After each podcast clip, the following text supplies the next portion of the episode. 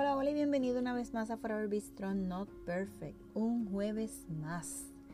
Mi nombre es Jessie y te doy la bienvenida a este pequeño cuarto, a esta pequeña área, a este pequeño espacio, a este pequeño lugar donde podamos conectar, donde podamos compartir vivencias y donde en ocasiones se puede cambiar un poco, ¿verdad?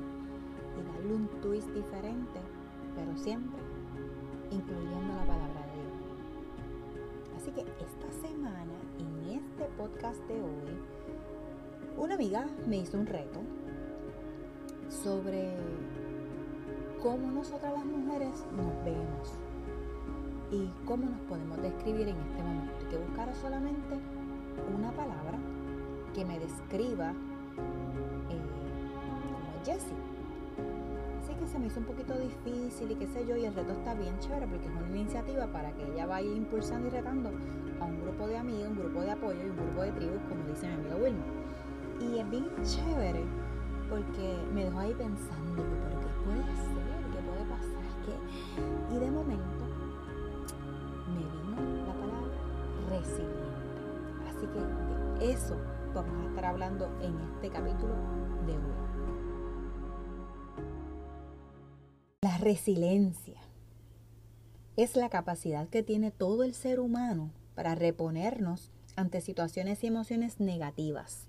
Contar con esa fuerza que te sostiene para aguantar, superar y sobrellevar esos traumas o esas etapas que vienen de momento a, tocar nuestra puerta y empujarnos y nosotros del otro lado tratando de cerrarla y eso volviendo se back and forward de cosas que nos llegan y tratan de sacarnos. Pero el ser resiliente nos ayuda a aguantar esos embates, esas tormentas, esos momentos de caos, que en realidad nos puede dejar sin cumplir la misión que viene por parte de Dios y de poder bendecir a otros, ¿verdad? Ser cada uno de nosotros ser evidencia y un testimonio para las personas.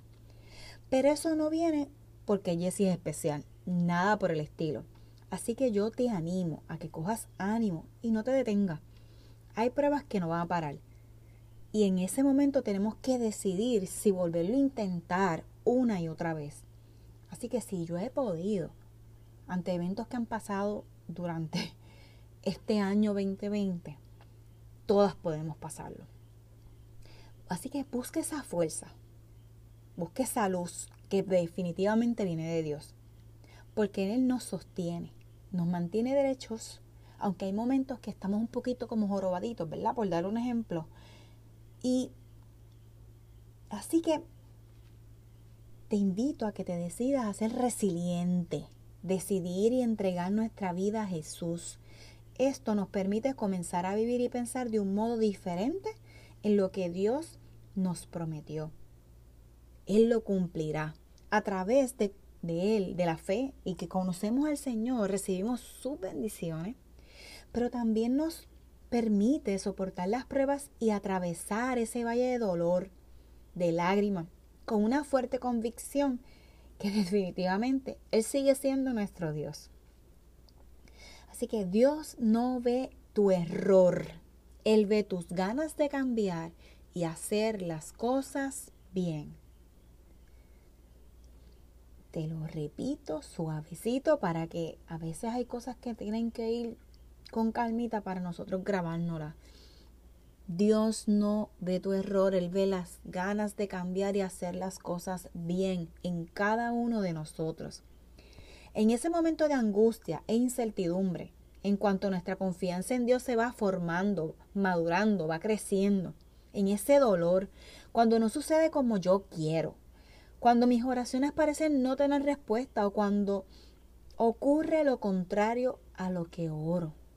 En medio de esa gran contradicción, la fe crece porque se hace paciente aprendiendo a esperar y eso toma tiempo. Nos permitiremos que las pruebas nos hagan dudar de su amor, o sea, no lo vamos a permitir, de su propósito.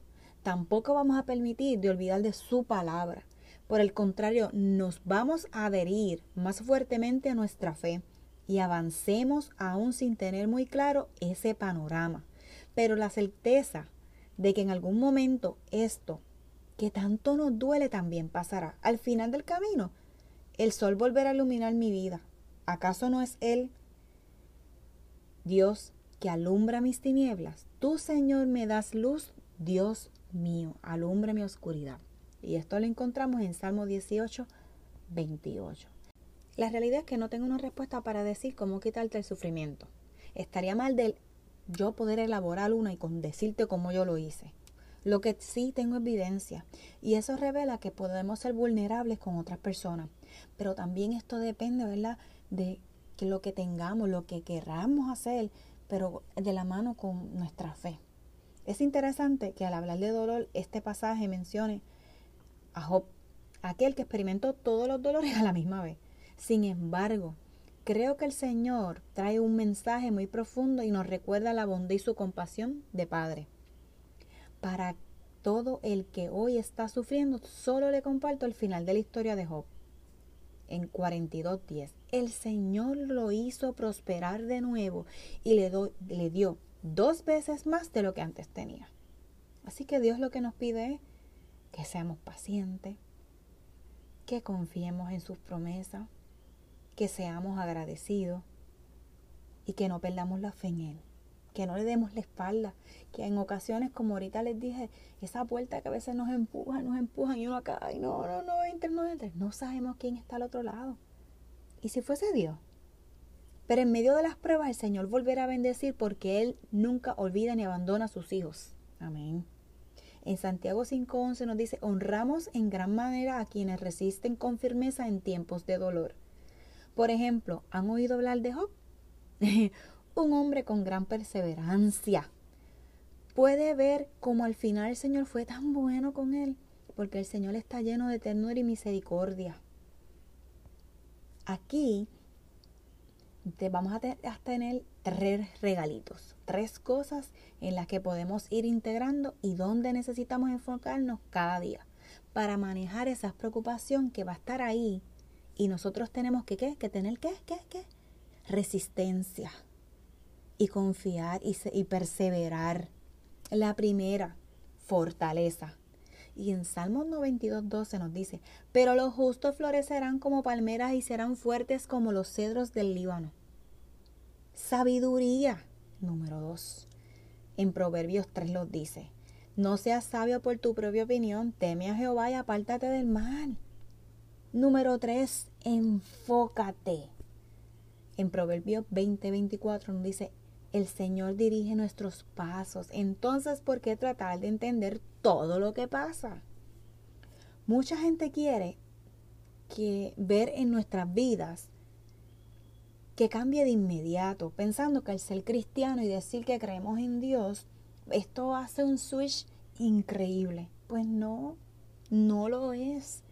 Es un proceso que tarda, es un proceso lento, pero lento que va a ir switchando tu pensar, switchando tu corazón y Dios va a estar encargándose de crear algo nuevo en ti. Muchos esperan cambios externos rápidos y convenientes para ellos, humanos al fin. Sin embargo, la verdadera transformación en esa metamorfosis es nuestro corazón. En la Biblia encontramos a Saqueo, cuando conoció a Jesús y su arrepentimiento y su generosidad en acción, lo que lo demostró. Así que no olvidemos que nosotros vamos a ir perseverando, una más, ¿verdad? Pero no olvidamos que tenemos que tener fortaleza sabiduría y enfoque. Esos tres ingredientes nos va a ayudar a seguir que nosotros podamos seguir floreciendo un poquito. Y esto lo hablamos hace unos capítulos atrás donde en el episodio llamado Florecer en tiempos de COVID hay una parte y ¿verdad? parte 1 y parte 2. Hay dos episodios. Y si no lo has escuchado, te invito a que luego que termines este lo puedas tomar un tiempo y puedas escuchar los próximos. Eso. ¿Por qué? Porque Dios no nos pide mucho. Que seamos fieles, que confiemos en sus promesas, que seamos resilientes donde quiera que te encuentres. Que vamos a, flaquear. Eh, claro, claro que sí. Pero tenemos que recuperarnos y confiar en lo que Dios va a ir poniendo en conocimiento, en palabra, en una dependencia. Porque les digo que mi vida no sería la misma, yo no sería... ¿Cómo les explico? Jessie no sería Jessie en este momento. Basada en las circunstancias que, he estado confrontando a, a través de dos años. Pero la mejor decisión que he tenido en mi vida es poder decirle, Señor, aquí estoy. Tómame así, imperfecta. Tómame así, terca. Tómame así, mal pensada. Tómame así, celosa. Tómame así. En ocasiones uno puede hacer un listado de las cosas que uno pueda tener, que uno es. Y es bien difícil poder sacar esas cosas que tienes bien. Así que este reto para mí fue, bueno, me, me miro a un espejo y como que, ¿y quién soy yo? Yo soy hija de Dios. yo soy Jessie resiliente. Jessie que ama a Dios y ha aprendido a amar a Dios y a confiar en Dios de una manera increíble. Jessie ya no es celosa. Jessie ya no es eh, corajuda. Jessie ya no es mal pensada. Porque sí, no soy perfecta. Y siempre me van a venir pensamientos ahí a tratar y empujar esas puertas, como les dije ahorita. Pero ahí está Dios al lado mío, recordándome que ya yo no soy esa vieja criatura. Que si yo quiero estar junto a Él, tengo que confiar en sus promesas.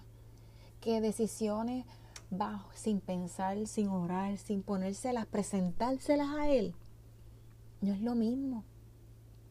Yo quiero que Él esté conmigo. Aunque en ocasiones yo soy la que me voy a esconder, me escondo, punto. Por eso sale este proyecto, por eso sale este podcast, porque yo sé que hay gente igual que yo en alguna esquina pensando que no se puede. ¿Y saben que se puede? Claro que sí. Claro que sí. Así que te invito, te invito a orar, te invito a ponerte un listado y decirle a Dios, esto es lo que yo tengo.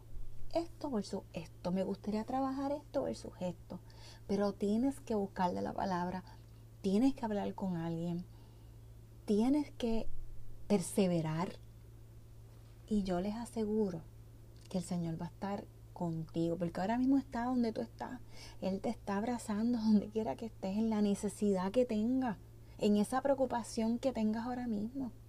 Deja que Dios trabaje en ti, pero recuerda que necesitamos el Espíritu Santo, que el Espíritu Santo tome control de nuestra mente, nuestra forma de hablar, esos detalles que a veces surgen que uno no lo sabe manejar porque estás tan cansado que no podemos eh, pensar las cosas de una forma diferente, con menos pasión. Así que para ir cerrando, nuestros esfuerzos como resilientes y creyentes agregan un gran valor, generan transformación, y somos un ser de bendición y de impacto positivo en cualquier relación, comunidad, organización, industria o en el lugar donde te encuentres.